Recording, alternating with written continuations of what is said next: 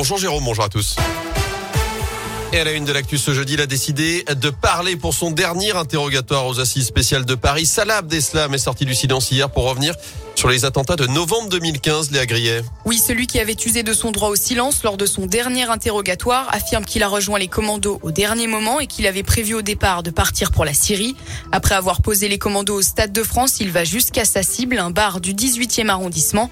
Je m'installe, je commande une boisson, je voyais les gens occupés à rigoler, à danser, je comprends que je ne vais pas le faire, dit celui qui dit avoir, je cite, renoncé par humanité et pas par peur. Il affirme aussi qu'il n'était pas au courant de sa mission et qu'il ne savait pas pour le Bataclan. Quant à sa ceinture explosive qui n'aurait pas fonctionné, il reconnaît un mensonge raconté à ses amis venus le récupérer après les attaques pour le ramener en Belgique. Merci Léa. Notez que l'interrogatoire a été arrêté hier vers 20h. Il reprendra aujourd'hui dans l'après-midi. Dans la Loire, un nouveau procès dans l'affaire Fatima à saint D'après le progrès, le parquet général fait appel après l'acquittement de Farouk Bachiri, jugé la semaine dernière pour l'assassinat de sa femme. Il encourait la réclusion criminelle à perpétuité. L'avocat général avait même requis 20 ans de prison. Je rappelle que la victime avait disparu à l'été 2010. Son corps avait finalement été retrouvé trois ans plus tard déterré par des sangliers dans un bois sur la commune de Chamble.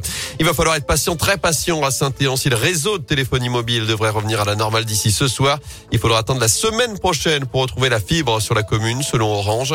Conséquence de cet incendie près d'une antenne relais, c'était mardi. Près de 1200 foyers restent encore privés de téléphone fixe et d'internet à Saint-Éan, mais aussi à Saint-Médard en forêt.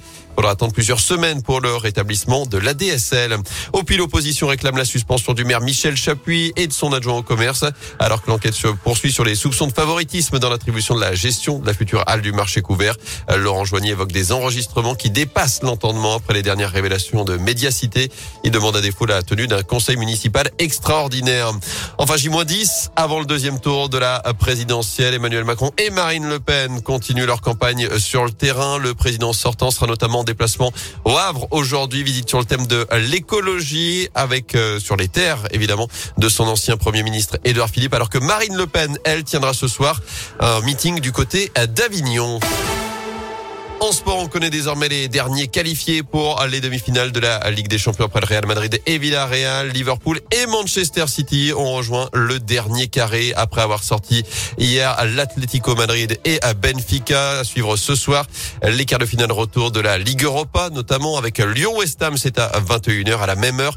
Marseille est en train de rejoindre le dernier carré de la Ligue Europa Conférence. C'est la troisième Coupe d'Europe sur le terrain du PAOK Salonique en Grèce.